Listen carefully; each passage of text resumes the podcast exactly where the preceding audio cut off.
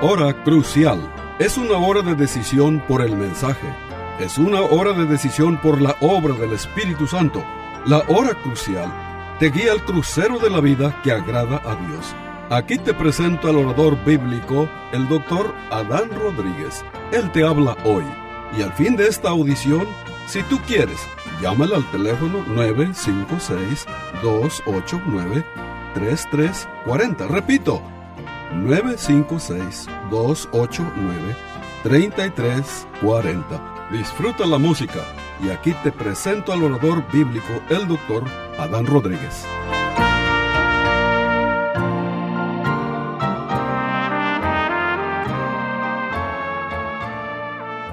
¿Qué tal, queridos amigos y hermanos en la fe de nuestro Señor Jesucristo?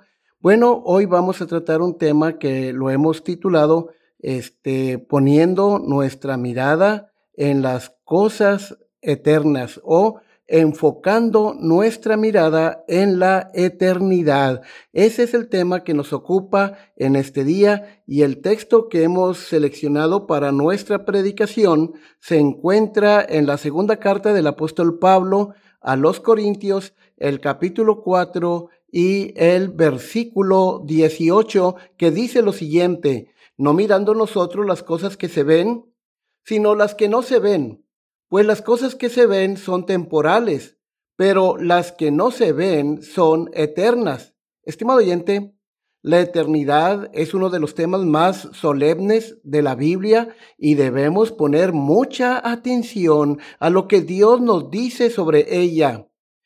Pido a Dios en este día que abra tu entendimiento para que puedas entender este tema y así la semilla de la vida eterna sea sembrada en tu corazón. Hablaré sobre este tema bajo cuatro puntos. El primero de ellos es el siguiente. Todo en este mundo es temporal. Todo lo que nos rodea, estimado oyente, está deteriorándose, muriendo y llegando a su fin. La belleza es solo temporal. Por ejemplo, Sara fue eh, la esposa de Abraham, fue un, en un tiempo una mujer muy hermosa, pero el día llegó en que su marido Abraham la tuvo que sepultar. La fuerza del cuerpo es solo temporal. El rey David, el dulce cantor de Israel, fue en su tiempo un guerrero muy fuerte y sin embargo Vino el día cuando David tenía que ser cuidado en su vejez como un niño. Esta es una verdad humillante eh, y dolorosa, estimado oyente, pero debemos prestarle mucha atención. Es una verdad que le desafía si usted está viviendo solo para este mundo. Yo te pregunto, ¿no te, no, Ah, te das cuenta del hecho de que todas las cosas para las que tú estás viviendo son temporales. Tus diversiones y placeres son temporales. Tus negocios y ganancias son temporales. Pronto terminarán junto a las demás cosas en las cuales tú has puesto tu corazón. Usted no puede conservar estas cosas ni tampoco llevarlas consigo. Recuerden las palabras de Job, el patriarca, el hombre más santo en la tierra, eh, dijo esto en su libro en el capítulo 1, verso 21. Desnudo salí del vientre de mi madre y desnudo volveré allá. Jehová dio y Jehová quitó, sea el nombre de Jehová bendito. Estimado oyente, el mundo está pasando, dice el apóstol Juan en su primera carta, capítulo 2, verso 17. Dice, y el mundo pasa y sus deseos, pero el que hace la voluntad de Dios permanece para siempre. El mundo pasa. ¿A qué se refiere Juan cuando dice el mundo pasa? Se está refiriendo, desde luego, a todas las cosas, se refiere que todas las cosas que se ven son temporales y, y también este, todo en este mundo está en un estado de mudanza. Este mundo, estimado oyente, terminará. Este mundo no es permanente, está en bancarrota. Poner la confianza en este mundo es como poner la confianza en el Titanic. Poner la confianza en las cosas que se ven es como depositar tus ahorros en un banco que está al borde de la quiebra. ¿Qué es lo que va a permanecer, estimado oyente? Bueno, lo que va a permanecer es solo aquello que es parte de la voluntad de Dios. Los creyentes en Cristo viven para algo mucho mejor. Dice la Biblia que somos extranjeros y peregrinos sobre la tierra. Hebreos capítulo 11, versículo 13. Porque no tenemos aquí ciudad permanente, sino que buscamos la porvenir. Hebreos 13, 14. El apóstol Juan, en su carta, en el capítulo 2, eh, precisamente desde el versículo 15 al 17, él, eh, y especialmente el verso 17, cuando dice, y el mundo pasa, pero los que hacen la voluntad de Dios permanecen para siempre. Bueno, lo que Juan está haciendo este, aquí es un contraste entre dos formas de vida. Una vida vivida para la eternidad y una vida vivida para lo temporal. Una persona mundana vive para los placeres de la carne, pero un creyente nacido de nuevo vive para los deleites del Espíritu. Toda gran nación de la historia se ha vuelto decadente y finalmente ha sido conquistada por otra nación. No hay razón para suponer que nuestra nación, América, será una excepción.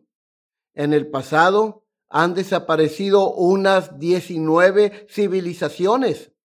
No hay motivo para pensar que nuestra civilización actual perdurará para siempre. No. Aquí en 1 Juan 2.17 se nos dice que los creyentes que dedican sus vidas a hacer la voluntad de Dios y a obedecerle, permanecerán para siempre. Ahora, estimado oyente, si usted es un verdadero cristiano, la misma verdad debería alegrarle y confortarle. Todas tus pruebas y aflicciones son temporales y pronto llegarán a su fin sopórtalas pacientemente y mira más allá de ellas. Dice el apóstol Pablo, por ejemplo, en, en Romanos, en el capítulo 8, verso 18, que las aflicciones del tiempo presente no son comparables con la gloria venidera que nosotros se ha de manifestar. Así que, estimado oyente, hay que soportarlas pacientemente y mirar más allá de ellas. Cosas que ojo no vio y oído oyó son las que Dios ha preparado a los que le aman. Así que, estimado oyente, toma tu cruz, este, y tu cruz eh, pronto será cambiada por una corona y usted estará con Cristo por la eternidad. Ahora, en segundo lugar, nuestro texto de Segunda de Corintios, capítulo 4, versículo 18, nos enseña que todo en el mundo venidero es eterno. Todos estamos yendo hacia un mundo donde todo es eterno, estimado oyente. En este aspecto, el mundo invisible que yace más allá del sepulcro es completamente distinto de este mundo, ya sea que se trate de felicidad o miseria, de gozo o de tristeza, el mundo venidero es para siempre. Las cosas que no se ven, dice el gran apóstol Pablo, son eternas. La felicidad futura de los salvos es eterna. Por ejemplo, el Salmo 16, versículo 11, declara lo siguiente. Me mostrarás la senda de la vida en tu presencia hay plenitud de gozo. delicias a tu diestra para siempre. Estimado oyente, la herencia del pueblo de Dios es incorruptible e inaccesible. Así lo afirma el apóstol Pedro en su primera carta, capítulo 1, verso 4. Ellos recibirán una corona incorruptible. Por ejemplo, el apóstol Pablo en su, segunda carta a Timoteo capítulo 4 versículo 8 dice que todos los que aman la venida de Cristo les está reservada una corona. Así que, estimado oyente, y 1 Pedro 5.4 también Dios promete una corona para los pastores fieles. Así que nosotros, ah, como hijos de Dios, somos un ejército, un ejército de salvación, una milicia de salvación espiritual. Somos soldados de Cristo y debemos pelear mientras estamos en este mundo la buena batalla de la fe. Así que un día, estimado oyente, tu milicia habrá terminado. No tendrás más hambre y sed el pueblo de Dios estará viajando hacia un hogar que tiene fundamentos, a una reunión familiar para siempre, como dice el gran apóstol Pablo en primera los tesalonicenses capítulo 4, hablando de la venida de Cristo y sus efectos. En el verso 17 dice, y así estaremos siempre con el Señor. Es decir, y en esta condición de glorificación, todos los redimidos de Cristo, la iglesia de Cristo, estaremos siempre, a cada momento, a cada instante y para siempre con el Señor. Oh, estimado oyente, otra realidad es que la miseria futura de los impíos es eterna. Esta es una verdad terrible en realidad. El cielo es eterno, pero también lo es el infierno. Hoy en día hay personas que creen que no hay tal cosa como el castigo eterno porque dicen ellos que tal castigo es una contradicción al amor y a la misericordia de Dios. Pero ellos están equivocados. Nadie como nuestro Señor Jesucristo ha sido tan compasivo y misericordioso y sin embargo el Señor Jesús habló del infierno este como un lugar de llanto, dolor, de crujir de dientes, donde el gusano no muere y el fuego nunca se apaga. Es más, nuestro Señor Jesucristo enseñó más del infierno que del mismo cielo. También nuestro Señor Jesucristo advierte que los impíos irán al castigo eterno Mateo 25, 41 y 46, por ejemplo, ¿sí? Y que los justos irán a la vida eterna. El apóstol Pablo, este, habló mucho sobre el amor. Basta leer la primera carta a los Corintios, el capítulo 13. Y sin embargo, el mismo apóstol advierte sobre el infierno para aquellos que rechazan el evangelio de nuestro Señor Jesucristo. Por ejemplo, segunda de Tesanolicenses, capítulo 1, versículo 8 y 9, Pablo dice, en llama de fuego para dar retribución a aquellos que no obedecieron el Evangelio de nuestro Señor Jesucristo, los cuales sufrirán pena de eterna condenación, separados de la presencia de Dios para siempre. El apóstol Juan, que se le conoce como el apóstol del amor, él escribió mucho sobre el amor cristiano en sus escritos y sin embargo, el apóstol Juan habla mucho sobre la ira de Dios y sobre el juicio de Dios y sobre el infierno y sobre eh, la, ira de Dios contra el pecado. Y, y, habla mucho sobre la realidad del castigo eterno. Basta que leamos el libro de Apocalipsis para eh, comprobar esto que acabo de afirmar. Ahora, estimado oyente, si no creemos en la eternidad, en la vida eterna y el castigo eterno, eh, pobre de nosotros. Entonces, eh, ¿qué necesidad hay eh, si, si no hay una eternidad, si no hay un castigo eterno, ¿qué necesidad hay de la obra de regeneración del Espíritu Santo? No hay en la Biblia la más mínima evidencia de que alguien nazca de nuevo o reciba un corazón nuevo después de haber muerto sin Cristo. No lo hay. En otras palabras, después de la muerte no hay esperanza. Si tú mueres sin Cristo, entonces pasarás una eternidad sin Cristo. Si mueres con Cristo, entonces pasarás la eternidad con Cristo. En tercer lugar, nuestro texto nos enseña, nuestro texto de segunda de Corintios, capítulo 4, verso 18, nos enseña que nuestra condición en la eternidad dependerá de lo que seamos ahora. No olvidemos que nuestra vida en este mundo es muy corta. Santiago 4:14 dice que eh, se compara nuestra vida a la neblina, que es vuestra vida.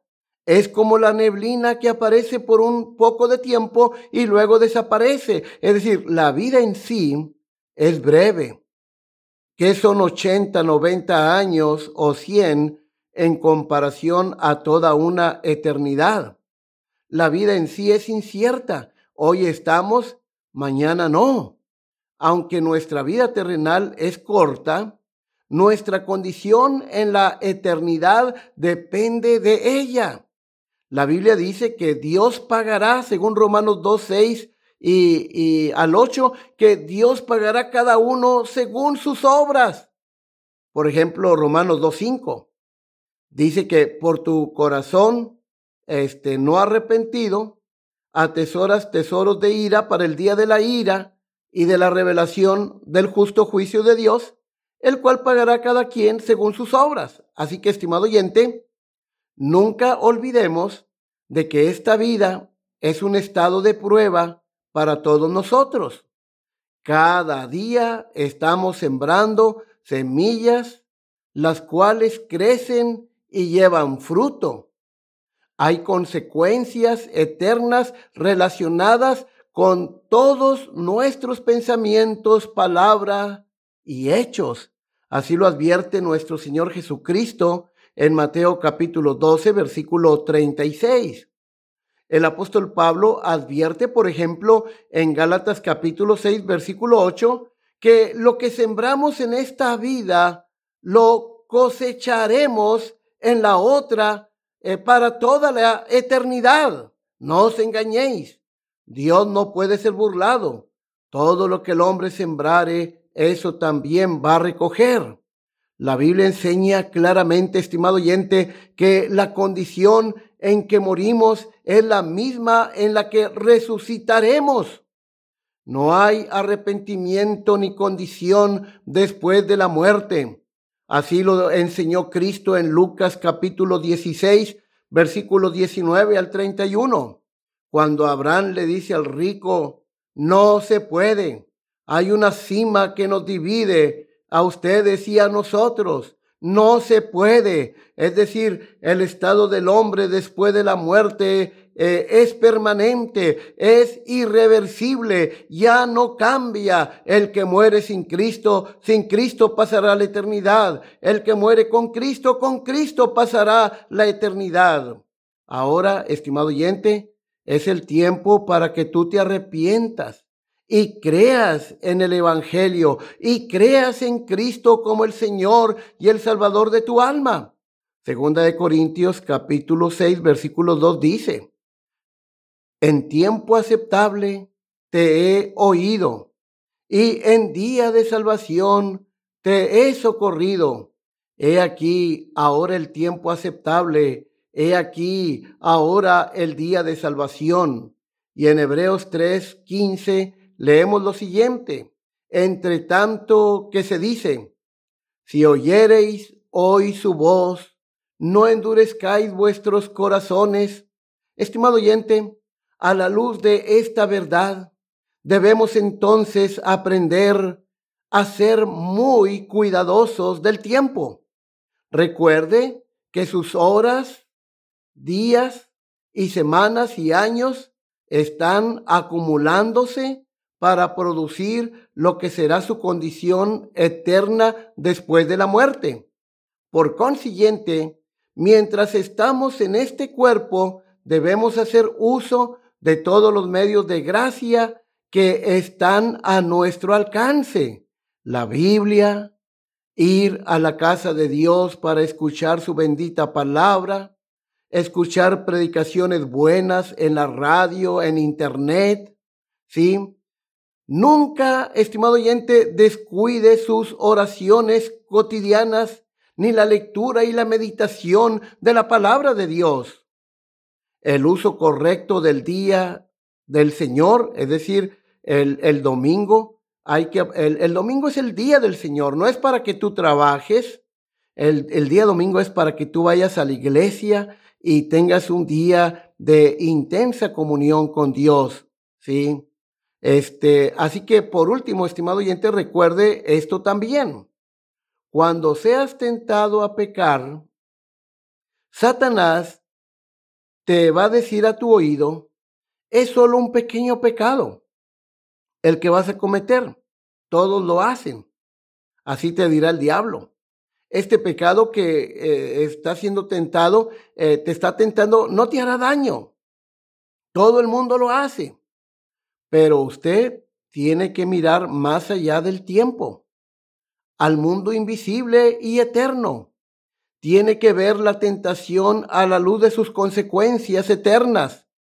Y en cuarto lugar, estimado oyente, Debemos mirar a Cristo para el tiempo y la eternidad. Nunca debemos olvidar que necesitamos siempre mirar a Cristo tanto para el tiempo como para la eternidad. Nunca olvidemos el propósito por el cual vino Cristo a este mundo. ¿Se acuerdan las palabras de Lucas 19, 10? el Hijo del Hombre vino a buscar y a salvar lo que se había perdido. ¿Recuerdan lo que dice el apóstol Pablo en Primera de Timoteo, capítulo 1, el versículo 15? Que palabra fiel y digna de ser recibida por todos, que Cristo Jesús vino al mundo para salvar a los pecadores, de los cuales, dice el apóstol Pablo, yo soy el más grande. Si Cristo pudo salvar al más grande de los pecadores, ¿acaso no te salvará a ti? Cristo vino a este mundo para darnos esperanza y paz mientras vivimos entre las cosas que son temporales. Cristo vino a darnos gloria y bendición para cuando vayamos a vivir entre las cosas que son eternas. Estimado oyente, por medio de Cristo, un hombre mortal este, puede soportar las cosas que son temporales con consuelo y también mirar adelante hacia las cosas eternas sin temor. Estos privilegios fueron comprados para nosotros por la sangre preciosa de Cristo. Sí, fuimos salvos no con plata ni oro, sino con la sangre preciosa de Cristo, el Cordero de Dios. Primera de Pedro 3:18. Cristo, que nunca cometió pecado, ni de pensamiento, ni de palabra, ni de hecho, así lo afirma Pablo en 2 Corintios 5:21, al que no conoció pecado. Este Cristo murió por nosotros como nuestro sustituto es decir, en nuestro lugar, para que pecadores como tú y como yo tuviéramos el perdón y la justificación de nuestros pecados en esta vida y la gloria y la bendición cuando muramos. Todas estas cosas, las cuales Cristo ha comprado, están disponibles gratuitamente para todos los que acuden a Él con un corazón lleno de arrepentimiento y lleno de confianza en Cristo. ¿Se acuerdan cuando el carcelero de Filipos le dijo a Pablo y a Silas cuando hubo aquel terremoto, Señores, ¿qué debo hacer para ser salvos? Y ellos en Hechos 16:31 le responden, Cree en el Señor Jesucristo y serás salvo. Y Juan 3:16, ¿recuerdan? porque de tal manera amó Dios al mundo, que ha dado a su Hijo unigénito, para que todo aquel que en él cree no se pierda, mas tenga vida eterna. Y Romanos 10:13, todo aquel que invocar el nombre del Señor será salvo. La persona que tiene a Cristo como su Señor y Salvador puede mirar alrededor a las cosas que son temporales sin ser consternados porque sabe bien que tiene un tesoro en el cielo donde ni la polilla ni el orín corrompen y donde ladrones no minan ni hurtan. Mateo 6:20. Pueden mirar adelante a las cosas eternas sin ser alarmados porque Cristo ha resucitado y ha ido al cielo a preparar un lugar para nosotros. Cuando Él deje el mundo, tendrá una corona de gloria y estará por siempre con el Señor. Pero, estimado oyente, quiero que quede bien claro algo. Hay solo una manera para experimentar esto. Debemos tener a Cristo como nuestro Señor y Salvador. Debemos tener a Cristo como nuestro Señor, Salvador y amigo. Cuán dichoso es el hombre y la mujer que confía verdaderamente en Cristo. ¿Qué conclusión podemos sacar, estimado oyente, de este mensaje eh, que lo basamos en Segunda de Corintios, capítulo 4, versículo 18? Bueno, en primer lugar, yo quiero hacerte una pregunta. Estimado amigo, ¿cómo estás tú usando tu tiempo? La Biblia dice que debemos aprender a redimir bien el tiempo porque los días son malos. ¿Cómo estás tú usando tu tiempo? ¿Lo estás usando para la gloria de Dios? ¿Para las cosas eternas? Acuérdate, la vida es muy corta e incierta. Pronto terminará para siempre. ¿Sí? Otra pregunta. ¿Está usted preparado para el encuentro con Dios? Segundo, ¿dónde estará usted si muriera esta noche? ¿Dónde pasará la eternidad? ¿En el cielo? disfrutando de la dulce y gloriosa presencia de Cristo? ¿Disfrutando de las delicias del cielo? ¿O estará en el infierno Ahí donde hay llanto, tristeza, odio. ¿Dónde estará usted en la eternidad? La eternidad, estimado amigo, vendrá pronto, muy pronto sobre ti. ¿Y dónde estarás entonces? ¿Estarás entre los perdidos o entre los redimidos? En tercer lugar, ¿desea usted estar seguro y a salvo en la eternidad? Entonces, busque a Cristo con todo su corazón. Arrepiéntase de su estilo de vida pecaminoso que usted está viviendo y ponga toda su confianza en el Hijo de Dios. Dice la Biblia que buscad a Jehová mientras puede ser hallado, llamadle en tanto que está cercano. Deje el hombre impío su camino y el hombre inico sus pensamientos y vuélvase a Jehová, el cual tendrá de él misericordia. Y el Dios nuestro, el cual será amplio en perdonar. Estimado oyente, te hemos predicado el Evangelio de Cristo, el Evangelio de la salvación si usted muriera hoy, ¿dónde pasará la eternidad?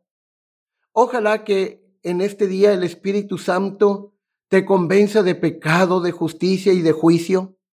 Y ojalá que hoy pueda recibir a Cristo como tu Señor y Salvador.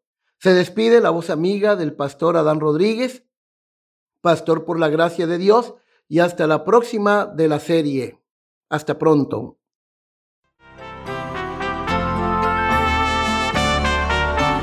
Este fue su programa La Hora Crucial.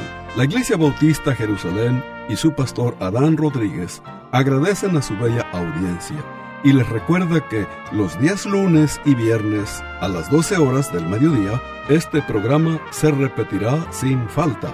Y si usted vive en la frontera, le invitamos a que asista a nuestro culto de adoración los domingos a las 11 de la mañana. El santuario del templo Jerusalén se encuentra en la calle Cafri, a una cuadra de la biblioteca de la ciudad de Far, Texas. Llame al doctor Adán Rodríguez y con gusto le informará. Teléfono 956-289-3340. O si usted prefiere escribir, hágalo. La hora crucial, PO Box 774, FAR, Texas 78577.